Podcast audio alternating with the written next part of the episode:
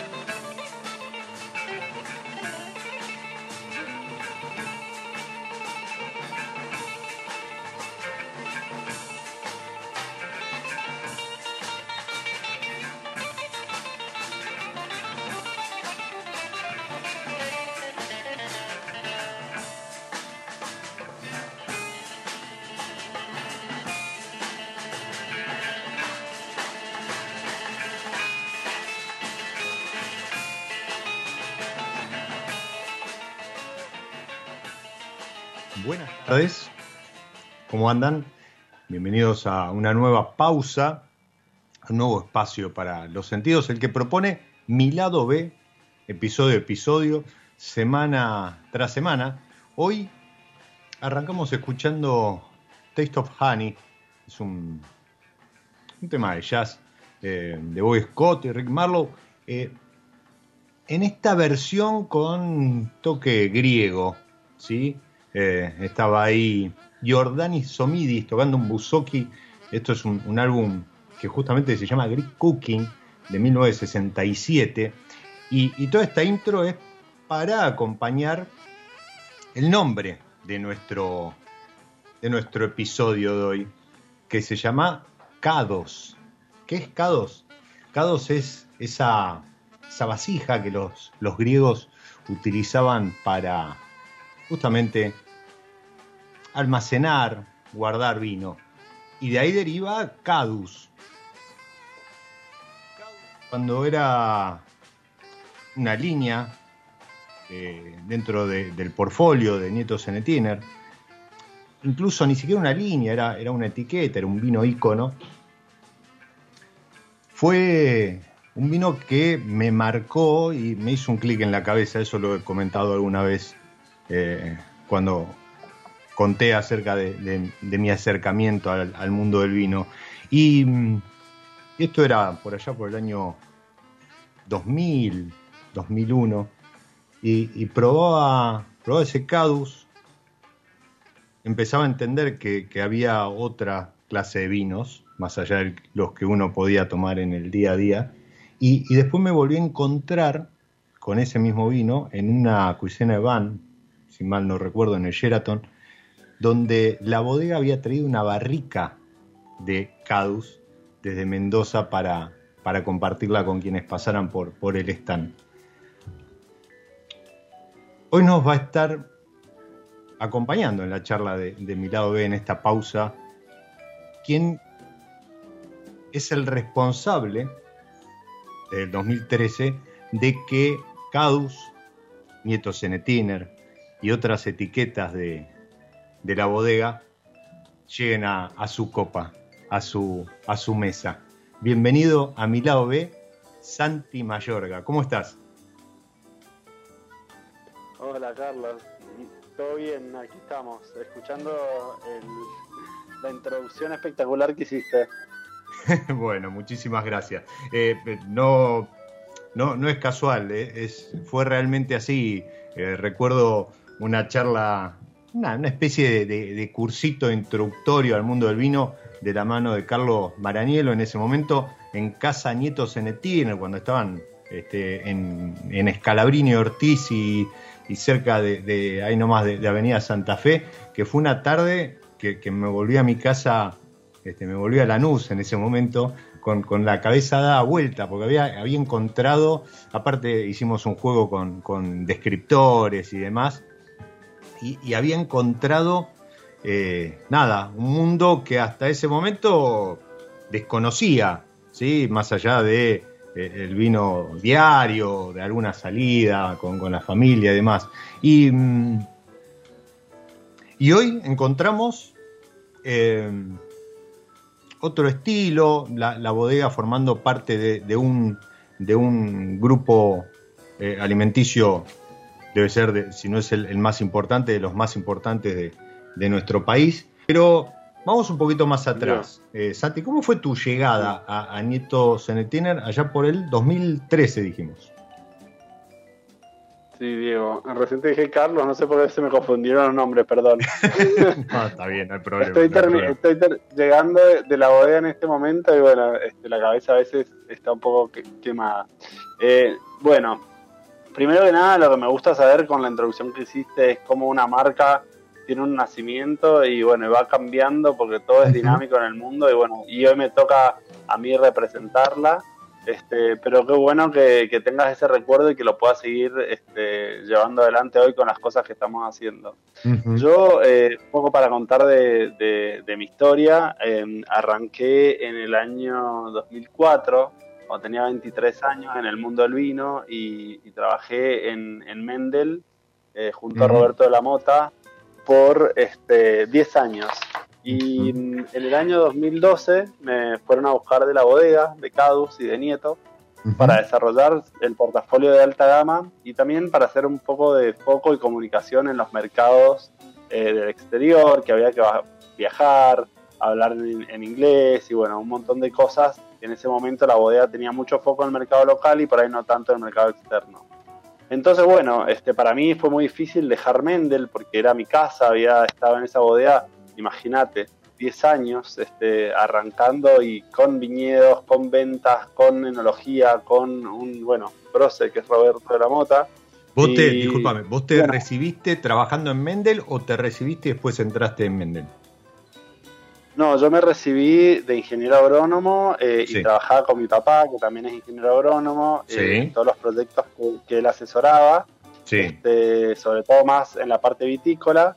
Y cuando hicimos un viaje a Sudáfrica en el año mm. este, 2000, 2012, eh, fue ahí que me conoció Roberto de la Mota, yo tenía 23 años y me dice, che, estoy arrancando con este proyecto y lo llamó mi papá y mi papá me comenta, mucho no tenía ganas de que me fuera mi papá, pero bueno, este, me pareció que era una linda experiencia y él me dice, mira Santi, la verdad que tenés que crear tu camino y me parece buenísimo que lo puedas hacer, así que bueno, eh, entré, digamos, muy recibido, muy recién recibido, era un pichoncito.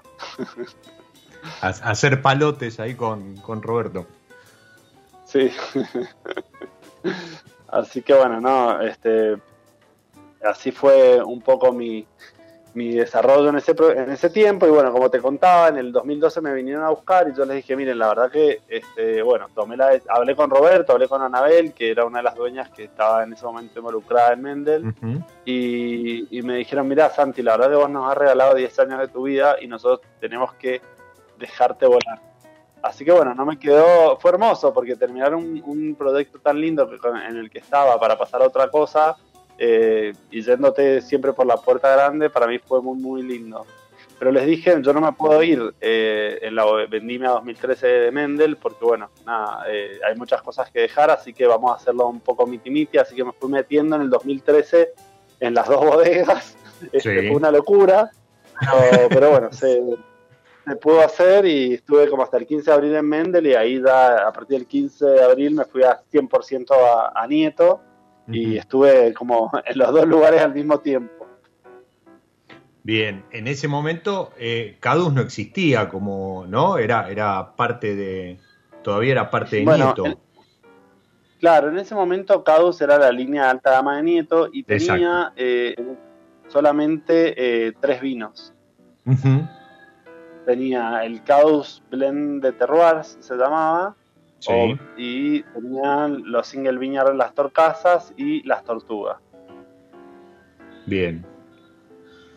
¿El cómo este, fue? o sea, vos llegás con, con, ese portfolio, digamos, este, para, para desarrollar y, y, con, qué te, con qué te encontraste? ¿Qué fue el primer cambio que vos notaste, lo que venías haciendo a decir, bueno, ¿por dónde empiezo? Bueno, yo creo que cuando uno entra en un lugar, eh, tenés muchas formas de, avanzar o, de empezar a poner tu impronta, pero sin duda mi, forma de hacerlo es un poco entender los viñedos, entender la bodega, la locación, la gente y un montón de cosas, sin querer cambiar todo de una, porque yo creo que querer cambiar todas las cosas de una no funciona. Es como venir a imponer algo y lo que yo necesito para que un proyecto salga adelante es que la gente crea en lo que vamos a hacer y que confíe en eso. Entonces lo que decidimos fue trabajar mucho en la selección al principio de lugares, de cuarteles y de, como yo soy ingeniero agrónomo, también de los trabajos eh, que teníamos que hacer en el viñedo, del equilibrio que buscábamos, de la fecha de cosecha, que era algo que yo trabajaba muchísimo en Mendel con el Diostem, eh, por ahí cosechar un poco más temprano. En aquella época todavía se seguía cosechando bastante tarde, ¿te acordás que se llegaba hasta mayo con las cosechas? Totalmente. Y yo empecé a, a, ¿cómo se llama?, anticipar un poco eso buscando un poquito más de frescura. Y también ese año, bueno, fue un desafío el bajar a las barricas, en donde para mí la madera es un componente espectacular, pero creo que siempre tiene que estar muy integrado en el vino y no lo tiene que sobrepasar. Eh, pero veníamos de una época en, que los vinos de alta gama eran realmente muy maderizados, porque era lo que se buscaba, era lo que la gente encontraba como, como cualitativo. Hoy en día, después de, no sé, casi 10 años de aquel momento, ha cambiado muchísimo el panorama. Pero bueno, ahí todavía seguíamos con ese concepto. Totalmente, vos ahí, ahí eh, nombraste dos dos grandes tópicos que hace 10, 15 años eran más, ¿no? Era, era lo que tenía que tener un vino de alta gama, madera y madurez. O sea, la, fruta muy madura, en algún caso hasta poquito pasado, madera, eh, eran vinos gordos, botella pesada, este, y, un, y, un, sinfín de características que, como vos bien decís, hoy se fueron dejando de lado, no porque estuvieran mal, sino porque hoy entiendo la búsqueda va como em, más encaminada a la expresión del lugar, a la expresión de la fruta, eh, frescura, buena acidez, que, eh, es como que terminamos de entender que la acidez es sí o sí la, la estructura del vino a largo plazo. Y, creo que tu llegada a Nieto, con, un background de venir de trabajar de Mendel, pero no solo eso, sino siendo alguien eh, eh, nacido en el viñedo, ¿sí? o, este, recibido en el viñedo, eh, creo que fue un aporte muy importante porque ese fue el gran cambio también. No sé si, si vos lo, sentís así, pero creo que el, otro día lo, lo hablaba, es como que pasamos de el modelo de enología eh, donde se hace todo en, bodega, ¿no? Y, uno está esperando el enólogo, el hacedor, está esperando ahí que llegue la fruta. Y hoy el trabajo del enólogo se transfirió al viñedo, ¿no? Entonces trabaja con el ingeniero agrícola, con el ingeniero agrónomo, en, el campo, manejando, compartiendo esto que vos mencionabas respecto de los puntos de cosecha y demás. Totalmente. Yo creo que hoy, hoy más que nunca se entiende mucho esta relación del ingeniero agrónomo con el enólogo, que no es una cuestión de donde se corta, sino que es un trabajo en continuo.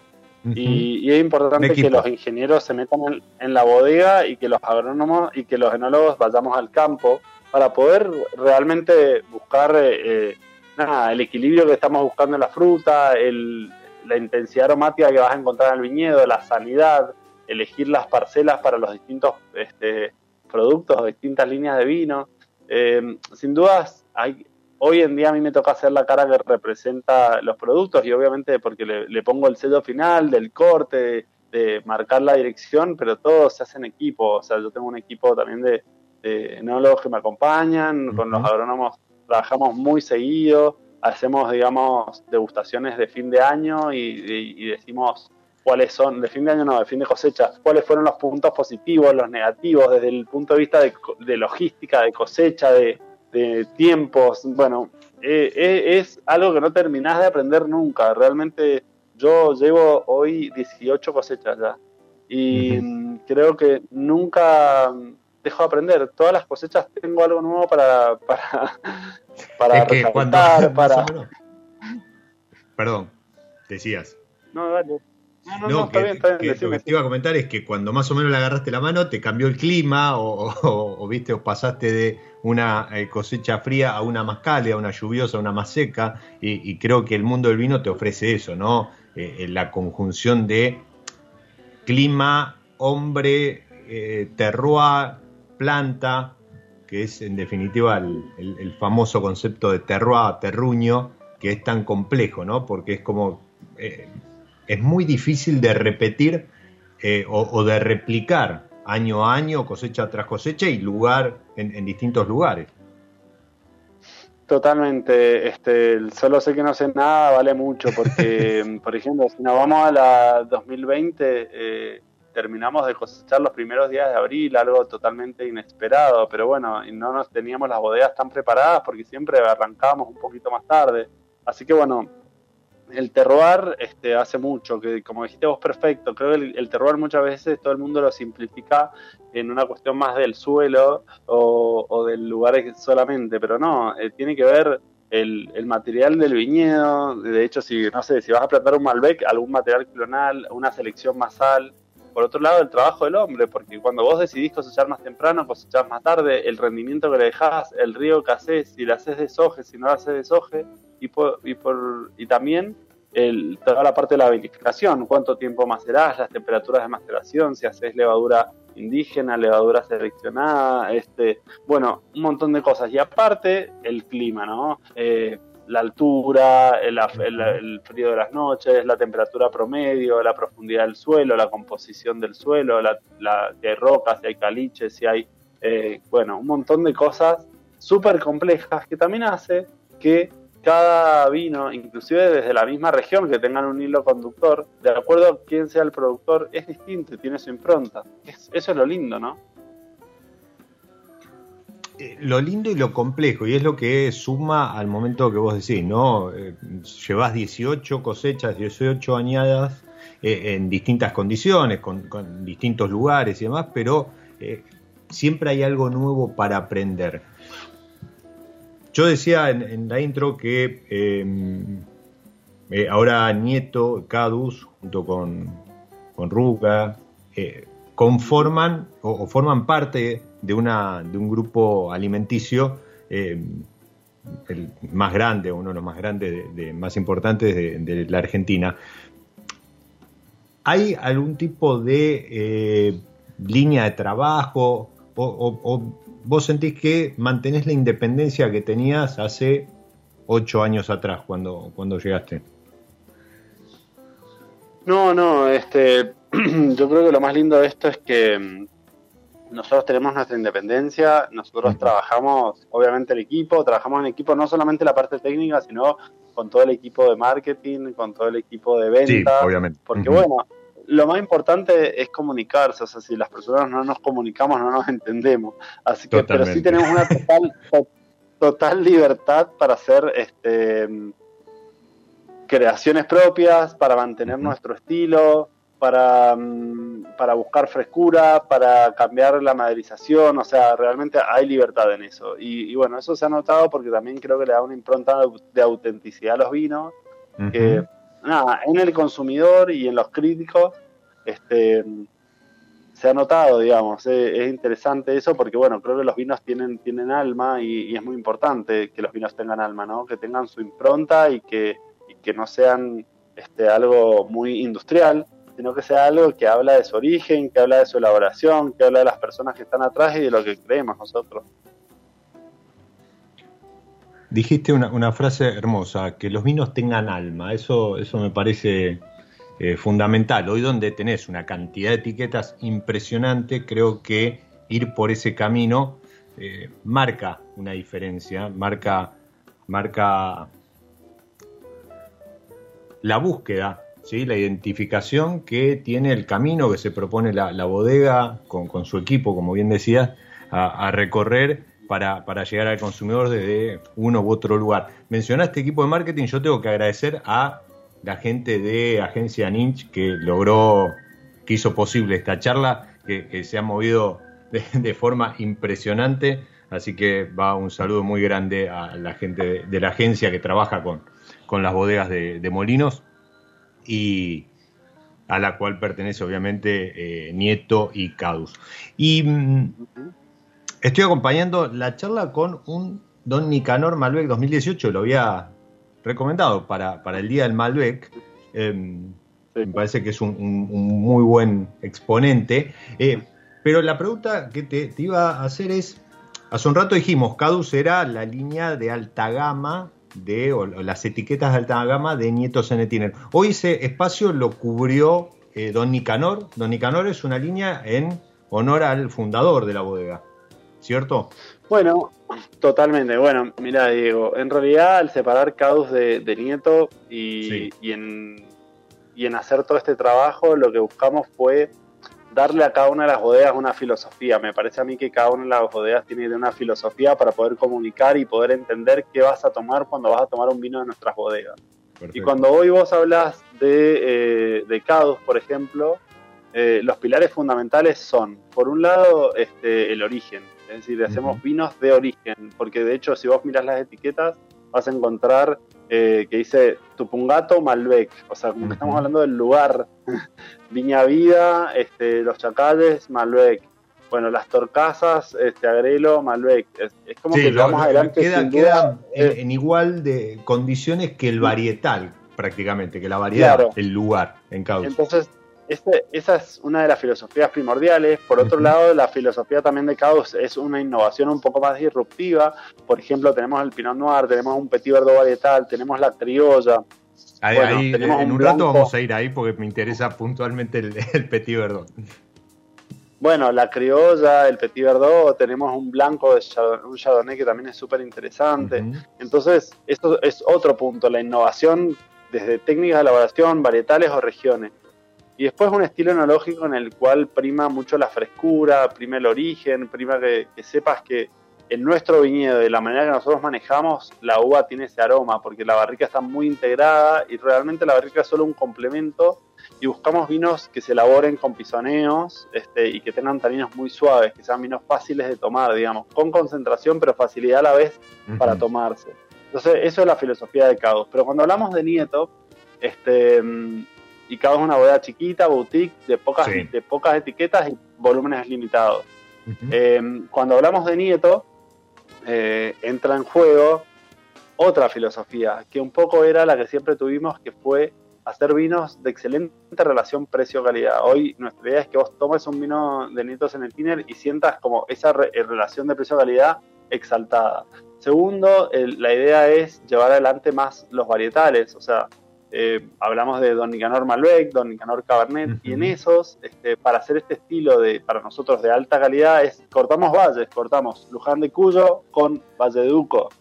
Eh, otra parte de la filosofía de Nieto es revalorizar un poco el patrimonio histórico de, Argentina en varietales, como por ejemplo el Bonarda, que lo hace Roberto González, que es el, el otro enólogo responsable. Este, y yo me dedico a hacer el semillón, por ejemplo, este, en Nieto, que estamos haciendo un semillón de Tupungato, y también, por ejemplo, un Malbec Single Viñar para Don Nicanor, que es de, de Vistalba de viñedos de, de 1900.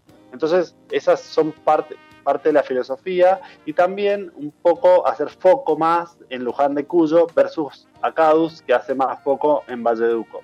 Entonces también tenemos el Malbec de OC, bueno, el Single Viñar de Don Nicanor que es de Vistalba, de la bodega, de donde está la bodega. Así que un poco esas son las dos postas, los dos estilos o las dos filosofías de la bodega que, me parece son interesantes. Y hablando de Don Nicanor Malbec, eh, es un vino muy tradicional, que mucha gente lo conocía o lo conocía porque lo tomaban por ahí nada, sus abuelos o, o, sus papás o qué sé Nuestra idea es tratar de hacerlo un poco más cercano, que no parezca una etiqueta, digamos, que que, lo vuelvan a probar, que se vuelvan a enamorar de ese vino, que, hemos cambiado mucho el estilo, tiene un poquito más de, fruta, un poquito menos de concentración, no hace falta esperarlo tanto tiempo, porque bueno, creemos que es lo que la gente está buscando hoy en día, ¿no? Yo todo lo que digo es sin criticar lo que se hizo, sino que nosotros vamos cambiando, de hecho antes este, comíamos la carne más cocida, ahora todos la comemos más jugosa, no sé, por decirte una cosa así, ¿no? No, no, está claro. A ver, y, y, eh, y llevo varias charlas con, colegas tuyos y, todos coinciden. No es que estuviese mal lo anterior, era otra manera de trabajar, porque incluso el consumidor era otro, el mercado era otro y las bodegas eran otras. Entonces eh, había otra, otra filosofía, pero no, por, no porque estuviese, estuviese mal hecho, sino porque era otro estilo, ¿sí? era, era mm, diferente. ¿sí? Como vos eh, bien decís, no, no estamos criticando el pasado. Eh, tenemos mucho para agradecerle al pasado. Creo que hoy el vino argentino es lo que es por el pasado que tiene, por, por, las deseñas, los cientos de años que, viene, los que viene trabajando y desarrollándose la industria. Eh, vos cuando hablas de concentración, eh, entiendo que te referís más que nada a estructura, ¿no? Sí, sobre todo estructura y al, tanino por ahí. Eh, yo creo que, y no me olvido, y todavía, todavía me pasa, eh, Diego, que incluso hasta con la familia, ¿no? Cuando yo pruebo con la familia, este, te dicen, hay, algunos que no toman vino tinto porque les parece muy astringente o muy fuerte. que, que, que la verdad que no tenemos que, para mí, uno no tiene que en el mundo del vino ser soberbio y decir, pero eh, nada, como, como que todo el mundo tiene que saber del vino, no, al contrario, de hecho el vino se hace para que la gente lo tome y lo disfrute. Y en su momento era, si te gustaba un vino de alta gama, tenía que ser un vino súper concentrado, súper maduro, con un tanino súper astringente, con mucha concentración de boca, que había que comerlo con una comida, porque si no, por ahí este, era un poco más intenso. Y creo que ahora nos vamos a vinos que existen ese tipo de vinos también y está bien, existen vinos mucho más livianos y existen otros vinos en todo ese camino del medio. Con Don Nicanor lo que buscamos es que el tanino sea suave, sea terciopelado, que no sea súper astringente, que tenga una acidez, que te dé una sensación de salivación en la boca. Así que un poco eso es, lo que hemos ido trabajando en, ese sentido.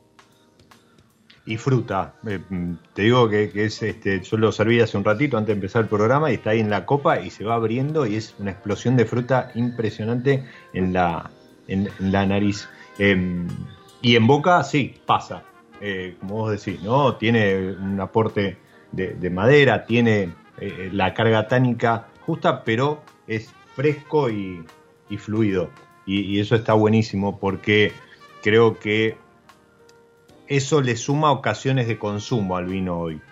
Esto que vos decías antes, si no le ponías un guiso, una tira asado, este, un plato importante, había vinos que no los podías tomar. Hoy creo que eh, en la mayoría de los casos los vinos los puedes tomar en cualquier momento. ¿sí? Te puede servir una copa, la dejas eh, em, airear un poco y, la puedes disfrutar sin necesidad de ponerle algo al lado. Sí. Y eso, eh, totalmente. La, verdad que en ese trabajo de la fruta, Diego, lo que hemos hecho es mucho eh, trabajar en fechas de cosecha y en regiones, como te decía más temprano. Valle de Uco, Luján. Luján aporta una fruta más madura, una ciruela, este, algo de, pasa, de confitura, y el Valle de Uco aporta una fruta roja, una cereza, una frambuesa, aporta algo de, notas también de florales, como violeta. Entonces, creemos que de esa manera se aumenta la complejidad aromática y un vino que tenga mucha intensidad es un vino atractivo normalmente para cualquier persona. Así que bueno, este, esa es un poco la idea. Está logradísimo, logradísimo. Vamos a meter una, pausa dentro de la pausa. Eh, episodio a episodio jugamos con, la gente de, San Felicien que nos acompaña a armonizar un poquito de música con algo de este vino y jugando con las variedades que presenta San Felicien en sus líneas. Hoy tenemos la Cira y este tema de Nader.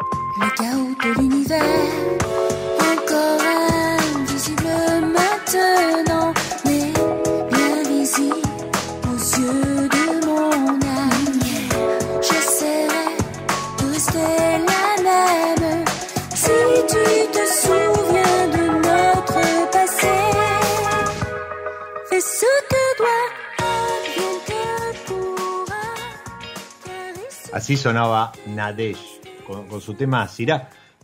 Nadesh es un. Si bien sonaba en francés, es un grupo de, acid jazz que, la rompió en los 90 en Japón. ¿sí? Y, después de casi 20 años de, no producir nada, no sacar nada al mercado, en el 2018 eh, volvió con Pa un formato digital ¿sí? de audio digital, con, un álbum que tenía cuatro temas, entre ellos este Sira, que obviamente va ideal con el Syrah de San Felicien, pero también va muy bien con el Malbec 2018 de Don Nicanor, que estoy disfrutando mientras charlo con su hacedor, Santi Mayorga. Santi Mayorga, dijimos, lo contaba él, llegó el 15 de abril del 2013 a, a Nieto Cenetiner. En el 2013, en el 2016, perdón, ya Wine Enthusiast lo, incluía dentro de una generación de, enólogos, de jóvenes enólogos que él llamaba eh, Now Generation, que eran los que estaban como marcando el paso en Argentina. Al año siguiente, Tim Atkin lo nombra joven enólogo del año. ¿sí? Mañana se presenta la guía 2021 de Tim Atkin a las 5 de la tarde en, Instagram, mañana miércoles 19. Eh, y, y, este es uno de los reconocimientos que da año a año, el de joven enólogo. Bueno, Santi Mayorga fue joven enólogo en el 2017. Y Decanter, un año más tarde, lo incluía dentro de los 10 enólogos eh, o 10 hacedores para seguir ¿sí? en la edición de octubre de, ese año. La edición de octubre de Decanter, tengan presente, está dedicada siempre a Sudamérica. Entonces hacen un recorrido por vinos, eh, bodegas, etiquetas, hacedores y demás.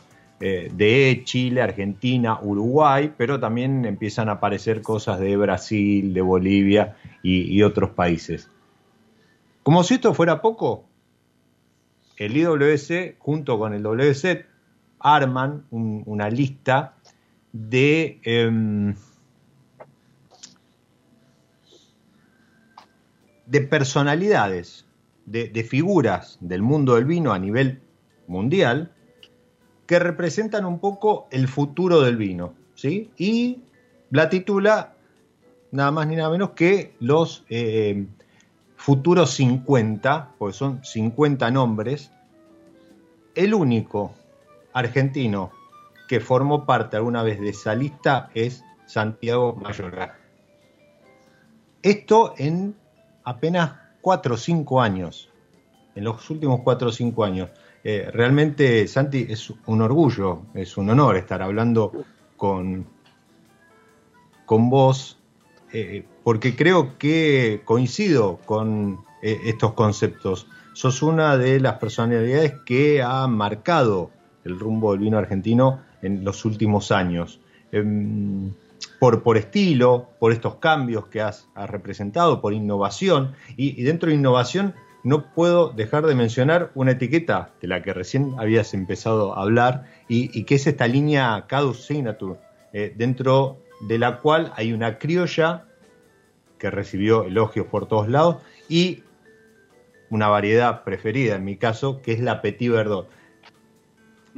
Bastante disruptiva para lo que venía siendo eh, Nieto y Cadus, ¿no? que venían de trabajar a lo mejor con variedades más, más clásicas, si se puede decir. Sí, totalmente. Bueno, eh, la verdad que me, dejaste mudo con todo lo que, lo que dijiste. no, no, pero viste, no, no mentí. Es, es un raconto de, de, lo, de lo que te ha venido sucediendo. A ver, y, y yo entiendo que uno podría decir, bueno, pero son reconocimientos para el equipo y demás, pero pero vos sos la cabeza visible y creo que un poco liderás ese equipo de trabajo del que hablábamos hace un rato. Sí, obvio, es el, equipo que lo fui liderando y nada, la verdad que todos esos reconocimientos fueron hermosos y, como te dije, en todas esas cosas que fuimos este, trabajando en estos últimos tiempos, dieron fruto en vinos que llamaron la atención de personas y que bueno, nada, este, hoy en día eh, eh, están nada, mencionaban en, las redes, mencionaban publicaciones y bueno, a mí me, ponen súper orgulloso y, nada, también te incitan a seguir haciendo las cosas de la manera que uno la viene haciendo. Yo creo que trabajar con, con pasión, eh, con sentido de equipo, con humildad, son cosas que, que la gente las ve las, veo aunque, aunque no estén visibles a simple vista. Y eso es lo que, lo que me ha ido pasando en este tiempo. Así que para mí ha sido un orgullo y también represento no solo a mi equipo y a mi grupo y a mi, a mi bodega, sino que representar a Argentina, que es un título súper grande y que, y que es importante para todos. Seguro, en un momento en, en, el cual eh, yo considero que Argentina está atravesando como un, momento de oro, ¿no? En cuanto a, viticultura, enología, a etiquetas por, reconocimiento y además por, llegada. ¿Sentís que, es así? Hoy, estamos en, no digo en una cima, porque esto es eh, invita a seguir creciendo, ¿no? como decías, pero, pero sentís que estamos atravesando un excelente momento para el vino. Yo creo que estamos atravesando un excelente momento para el vino. De hecho, no, no tengo exactamente claro el, el, cuánto está el consumo per cápita, pero sé que subió alrededor de dos puntos, de, de 19 a 20,8 o casi 21 sí, exacto. En, el año, pasado. Y eso eh, nada, te, te cuenta que el vino eh, tiene un lugar importante eh, en, la gente y que creo que la gente se ha acercado mucho al vino, porque también es, como dice mi abuela, mi abuela es una persona que, estudia mucho y que lee mucho, el vino es un ámbito, porque crea una situación en la cual vos hablas del vino, hablas de dónde viene, hablas del origen, o a veces no hablas del vino, pero te acompaña, te hace compartir un momento. Y creo que hoy en esta pandemia, viste que todos hemos bajado, no sé si las revoluciones, pero sí hemos bajado este, a los lugares a los que vamos, los viajes que tenemos, y tenemos por ahí más tiempo de abrir una botella, dejarla tres días en la heladera e irla tomando día tras día si no te la quieres terminar de una, este, almorzar en tu casa. Entonces creo que estamos pasando por un momento lindo y que también la gente va, tomándose el tiempo de encontrar cuál es el vino que más le gusta, o por ahí, este, cuál es su, estilo, cuál es su bodega, cuál es su varietal, ¿viste? Y, eso me parece que es súper positivo.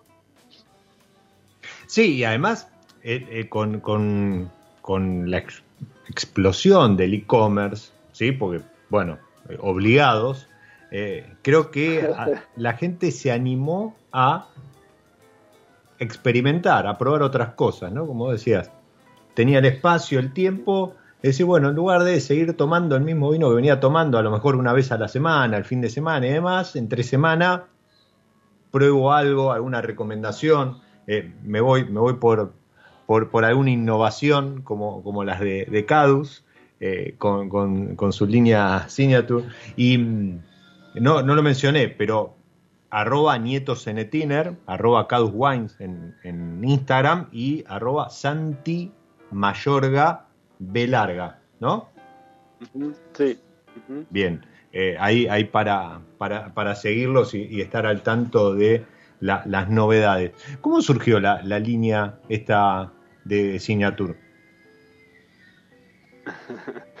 Digo, ¿venían trabajando con, con variedades a lo mejor poco tradicionales o...? No, eso fue una cuestión que a mí me interesó mucho, porque me parece a mí que una bodega siempre tiene que ser una, usina de, investigación, ¿no? Y bueno, en esa investigación uno puede tener cosas que salen bien y cosas que salen mal. Y bueno, tenía que ver con lo que yo iba encontrando eh, en el viñedo que me gustaba o por las cosas que venía viendo del mundo cuando probaba. Entonces la línea Signature era una línea de vinos que podían ser in and out como novedades para contar, como comunicaciones nuevas para hacer, y aparte también un estilo de vinos un poquito más este, frescos, porque se, hubo una gran movida de vinos con menor intensidad, digamos, de, color, con eh, mucha frescura en la boca, eh, y entre ellos cuando vos te vas al mundo, por ejemplo, estaba la, criolla, que en Chile se llama la uva país, habían variedades en el sur de, Italia que son las del, del Etna, hay variedades en el sur de España, este, como por ejemplo la mencía. Y bueno, la criolla para mí podía ser eso. Entonces empezamos a trabajar con esa criolla porque yo dije, bueno, pará, habría que experimentar y ver cómo nos sale. Tuvimos un montón de experiencia, cosechamos de un parral muy viejo, usamos huevitos de, hormigón. Em, y, ahí obtuvimos un vino que fue el 2017 que realmente gustó un montón en el mercado local y en los importadores, en Inglaterra sobre todo, son vinos que, a la gente le gusta mucho probar esas cosas nuevas. Eh, y el Petit Verdot surgió lo mismo, un día estábamos en el viñedo probando uvas, cuando probamos ese Petit Verdot tenía un color hermoso, tenía una concentración este, espectacular sin ser secante, porque el Petit Verdot es una variedad secante. Entonces decidimos, che, este hagámoslo por separado, en un tanquecito chico, mandemos la barrica por separado, este, no va a ir a ningún corte. Y bueno, veamos cómo funciona. Y así fue. Entonces, esa es un poco la línea Signature. La línea Signature es como el, el, el aire libre para explorar algunas locuras, ¿no? Vinos con 100% también de racimo entero podemos hacer, este el Pinot Noir que fue también algo, algo, si bien es tradicional en un montón de otras bodegas, en nuestro caso no, teníamos ninguno de alta gama, así que bueno, esa línea es una línea que nos permite jugar un poquito con todo eso.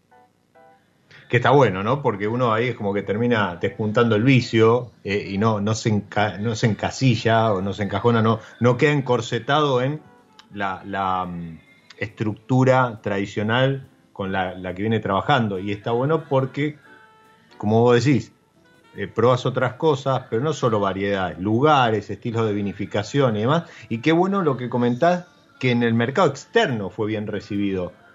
Porque uno tiene la imagen que el mercado externo es Malbec, Malbec, Malbec. Y, de pronto meter una criolla y que tenga buena aceptación, abre una puerta. No digo para eh, mandar a partir de ahora millones y millones de litros de, criolla, pero digo, te, permite jugar de otra manera. Totalmente. Eh, de hecho, por ejemplo, eh, va muy ligado a la gastronomía. En Perú, que nosotros somos bastante fuertes en Perú, en la criolla va muy bien con platos este, que son más sutiles, con menos grasa, como, como ceviche, como este, algún tiradito, como ese tipo de platos un poco más este, magros van muy bien con la criolla. Para esta hora va muy bien un tiradito, un ceviche, ¿no? no sé, para cualquier hora, ¿no? sí, es verdad, es verdad. Eh, voy a dejar la, pregunta de Marcelo García eh, de, Bodegas y Bodegones, del grupo de, Facebook, para, para el cierre, porque me, gusta lo, lo, que la, pregunta que tiró ahí en, en Facebook, pero ¿Qué tenemos que esperar de Nieto de Cadus a futuro? ¿Alguna novedad? Em, ¿Algún cambio de estilo? ¿Están, ¿cómo, fue la 2021? venimos de cosechas 2020 y 2021 para mí maravillosas, donde seguimos trabajando en esta pureza más de la fruta. Yo creo mm. que venimos todavía trabajando un poco más en buscar fruta más pura, fruta más este, limpia, eh, que la madera sigue estando, pero cada vez se sienta menos, digamos. Más este, La evolución, esa, esa, esa, evolución que por ahí le da la madera a algunos vinos, la estamos tratando de eh, buscar distinto, porque queremos buscar tonelerías que respeten mucho la fruta, que solamente te acompañen como un condimento bueno. Es como una sal bien puesta en la carne, ¿no? Si te pasaste, queda salada y no está rica. La idea de la barrica es lo mismo, es que tenga el punto justo para que acompañe al vino, le dé textura, le dé boca, le dé algo de complejidad aromática, pero que no mate su origen. Entonces, seguimos trabajando en esto sin perder la concentración. Yo creo que hemos pasado por muchos péndulos. Veníamos hablando hace un rato que los vinos eran eh, súper concentrados, alcohólicos, maderosos, este, mucho color, que te tomabas una copa y que realmente quedabas como patas para arriba porque te cansabas en, una época, a, que pasabas a otros vinos que eran muy livianos, con poco color y que la gente decía, no, pero a mí este tipo, bueno, nosotros estamos un poco más en el péndulo en el centro, pero sí tratando de buscar ese equilibrio, ese balance, mucho aroma, eh, buen equilibrio de integración y sobre todo una boca muy suave eh, a la hora de tomar, pero con concentración y que son vinos que se van a poder guardar también muy bien. Esa es la idea. Mirá, estaba mirando justamente esto que mencionabas. Este, este Don Nicanor tiene 15.4 alcohol, no se siente en absoluto. Y, y, te quería preguntar, en, en, en, cuanto a graduación alcohólica, porque viste que hay como algunas tendencias a buscar la baja en, en, alcohol? ¿O no es algo en lo que están trabajando hoy? Sí, la verdad que eh, todo tiene su explicación. En realidad el 2018 fue un año un poco caliente y lo que nos pasó fue que veníamos eh, bien, muy tranqui y fue como un cuello de botella que maduró todo junto. Y cuando madura todo junto no tenés lugar en la bodega, porque realmente tenés que entrar a una parte, tenés que fermentar y tenés que... No, y tenés que entrar a una parte que termine de fermentar y volver a entrar a otra parte y así sucesivamente. Entonces el 2018 fue un año para nosotros de alta concentración. Y que por eso mismo aprendimos, y aprendí yo también, que hay que empezar más temprano y que hay que tener componentes con mucho menos, por ahí no son, no tienen el pico de fruta que queremos, o por ahí no tienen la concentración que queremos, pero en el balance, cuando por ahí cortas dos lotes, queda mucho mejor. eso, eso después lo terminas e, equilibrando con el corte. Claro, igual eh, eh, ese Don Nicanor, en realidad el 2018 tiene una fruta y una concentración mm. que se banca cualquier cosa porque ni se, ni se le nota, digamos, en la graduación alcohólica. No, no, no, es lo que te decía, eh, me sorprendió cuando lo leí y, como te dije, eh, lo, lo, serví hace un rato, ahora hice un, refil para, para el cierre del, del, programa y es fruta, fruta, o sea, no, aparece madera, no aparece otra cosa más que fruta. Bueno, genial, y esa es la idea, y, y sí, yo creo que está bueno ir en buscar en vinos que tienen un poco más bajo alcohol. Para mí el alcohol ideal máximo en un tinto es 14 y medio, 15 como mucho, este, pero 14 y medio sería lo ideal, eh, incluso un poco menos, y, estamos yéndonos en las líneas de más abajo, tratar de llegar a 13.8, pero porque tienen más frescura y porque lo estamos cosechando también un poco más temprano. Igual yo soy una persona que trata de eh, evitar que nos metamos en bretes, decir tal cosa es mala. Nos ha pasado mucho, viste, como por ahí si te preguntan, eh, los vinos se les corrige acidez, eso es malo, eso es bueno. La verdad que lo que, lo, que importa es cómo termina el vino en esa copa, ¿sí? Cómo, cómo está el equilibrio, cómo está el balance. También se habló mucho de los chips que eran de mala calidad. Y hay vinos que son baratos y tienen que tener chips porque no pueden pagar una barrica que vale mil dólares. Totalmente. Entonces yo creo que hay que tener mucho, mucho cuidado cuando nos empezamos a meter en ciertas cosas, decir, no, los vinos alcohólicos son malos. No, hay vinos alcohólicos malos y hay vinos alcohólicos en el cual está integrado y está muy bien. sí, sí, y no pasa por el alcohol, justamente, si es malo. Sí, sí, totalmente. Sí, eh, el, yo digo que el talibanismo en gastronomía debería ser erradicado, ¿no? Eso de, de ser tan tajante con algunas cuestiones, me parece que en definitiva el que el que termina eligiendo, el que termina teniendo la, última palabra es el consumidor. Y, si el consumidor va a la góndola y vuelve a llevarse el Don Nicanor 2018 con 15.4 y, y mucha fruta, y está perfecto. ¿sí? Al final es lo que debería importar a, la bodega, ¿no? Más, más, que a lo mejor seguir tendencias eh, o notas que listan tendencias. Totalmente. Eh, es como decir, hay que erradicar el talibanismo porque no, no es bueno. No, no, no, no. No, eh, creo, yo soy un, convencido de que lo que suma finalmente es la variedad. Entonces, si eh, en algún momento sí, como hablábamos hace un rato, todos los vinos eran madera, concentración, botella pesada y demás. Entonces, era ese el modelo y, el vino que te tocaba no, no tenías mucho para elegir. Era como el, el Ford T de, de Ford, en su, de Henry Ford en su momento. O sea, eh, usted puede elegir cualquier Forte mientras sea negro. Entonces, esto es lo mismo. Eh, hoy, con la diversidad que tenés, le permitís el ingreso al mundo del vino a un montón de gente que a lo mejor antes ese estilo de vino no, no lo prefería, entonces terminaba derivando en, en un vermú o en otra bebida. Y ahora sí, la pregunta de Marcelo, ¿Algún desafío pendiente, alguna variedad, algún estilo de elaboración que te quede ahí como pendiente, que todavía no tildaste y decís, si se me da en el 2021, en el 2022, voy a intentar hacer esto? Está buena la, pregunta y la estoy pensando todos los días. En realidad eh, me gustaría hacer un montón de cosas, no solo una. Eh, creo que mm, en, blancos me gustaría hacer algo de, bueno, no blanco, me gustaría hacer un vino naranjo, este, o sea, un blanco con pieles, que me parece súper super interesante. este, estoy incursionando mucho en algunas cofermentaciones eh, y, ahora este año empecé bastante, eh, pero me está gustando mucho la fermentación con vinos de racimo entero en porcentajes altos. Yo estaba haciendo 15, 20%, pero este año hicimos algunos con 100% racimo entero y creo que nos está gustando, eh, me está gustando un montón eso. Em, ¿Y qué me habías preguntado vos? ¿Estilos, varietales y algo más? Eh, vinificaciones. y bueno, en cuanto a vinificaciones, yo soy bastante clásico, digamos. Igual usamos todo, usamos los pollitos de concreto y todo eso. Eh, eh, usamos eh, fudres, este, ahora hemos comprado unas tinajas de barro también. Así que nada, eso, eso en parte de vinificaciones, creo que los recipientes es algo que estamos trabajando un montón.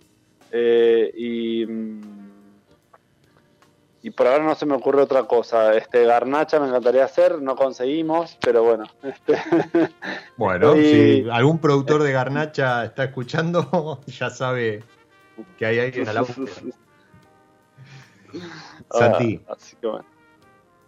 se nos fue el episodio. La, verdad que, nada, me, quedan todavía cosas en el tintero, así que seguramente más adelante te vuelvo a molestar, a convocar para, para seguir charlando me, parece súper interesante el trabajo que venís haciendo. Eh, por eso hace un rato decía que los reconocimientos, coincido, eh, están, están, bien dados, bien, bien, estás bien nominado porque me parece que es un gran trabajo tuyo y del equipo que te acompaña. Así que solo me queda agradecerte haber pasado por mi lado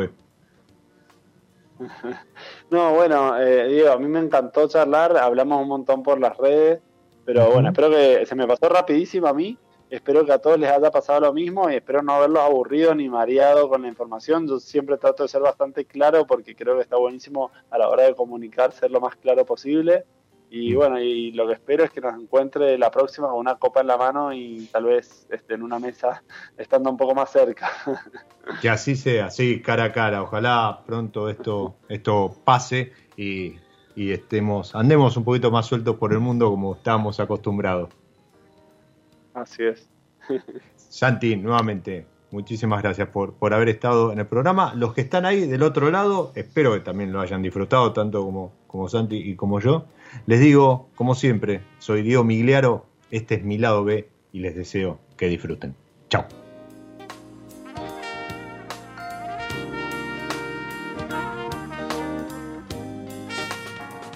Nos encontramos en cualquier momento en otro episodio de Mi lado B.